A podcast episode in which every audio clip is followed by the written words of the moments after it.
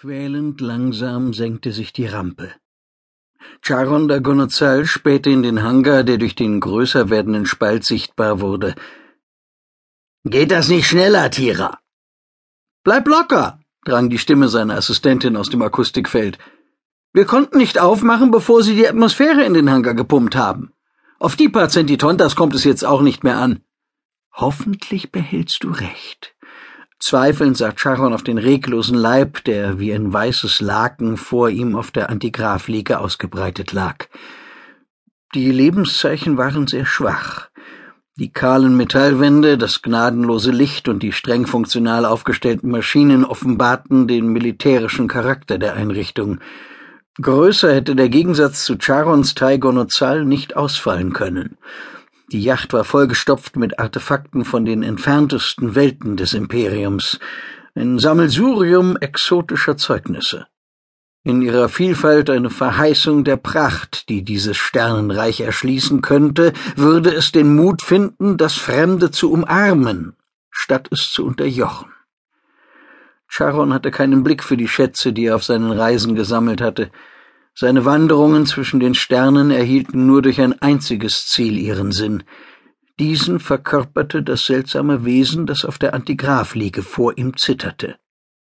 Eigentlich konnten Xisrapen der Schwerkraft von Natur aus trotzen. Ihr Antigraphorgan ließ sie wie Pflanzensamen im Wind schweben, doch für Denurion galt das nicht. Er rang mit dem Tod. Wieder lief eine Welle durch seinen ovalen, dünnen Körper, der etwas zu groß für die Liege war und deswegen über den Rand hing wie ein nasses Tischtuch.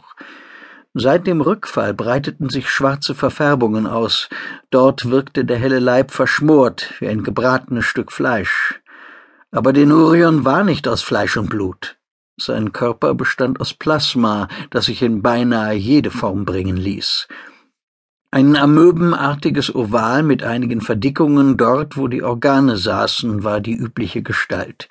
Die drei Schwulste, das schwammige Hörorgan und die Sprechblase waren fast immer erkennbar.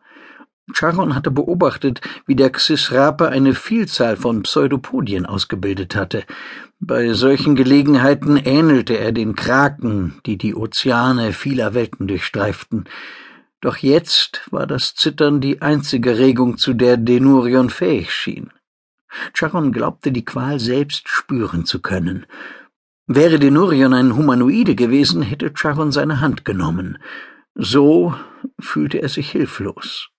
Immerhin zählte der Name Dagonozal etwas. Charons Hyperfunkruf hatte nicht nur ein Prioritätslandeprivileg bewirkt. Alarmleuchten drehten sich im Hangar und ein kleines Empfangskomitee erwartete sie. Zwei Medoroboter und ein Naht in einem hellen Overall. Charon ärgerte sich über seine Leibesfülle, wegen der er nicht neben der Antigrafliege auf die Rampe treten konnte, sondern hinter ihr hergehen musste wie ein verspäteter Diener. Ich bin ein wenig aus der Form gegangen. Er strich seinen Anzug glatt feinste akonidische Schneiderkunst, wie man sie von einem Angehörigen des Hochadels erwarten durfte. Bei anderen Gelegenheiten enttäuschte Charon solche Erwartungen gern, verwirrte sein Gegenüber mit Kleidungsstilen, wie sie auf Fremdwelten üblich waren. Schuppenhäute, geflügelte Helme, klappernde Insektenpanzer. Aber diesmal kam er als Bittsteller. Er musste beeindrucken, nicht provozieren oder abschrecken. Als die Messgeräte der Medo-Roboter über den Patienten surrten, blaffte Charon den Naht an. Wo ist der Arzt, den ich angefordert habe? Hol ihn sofort her! Charon musste aufschauen, um den Naht anzusehen. Der stämmige Mann überragte ihn um gut eine halbe Körperlänge. Sein Mund zog sich diagonal über das untere Viertel seines runden Schädels wie bei Tinerian. Drei Augen dominierten das nasenlose Gesicht. Das rechte war offensichtlich blind. Ein grauer Streifen zog sich über die milchige Iris. Das wird nicht nötig sein, grollte die tiefe Stimme. Ein Schaudern fuhr über Charons Rücken. Hastig sah er auf den zitternden Denurion, dann zurück zu dem Naht. Er ist kein Akonide, aber er ist wichtig. Wir müssen alles tun, um ihn zu retten. Das werden wir.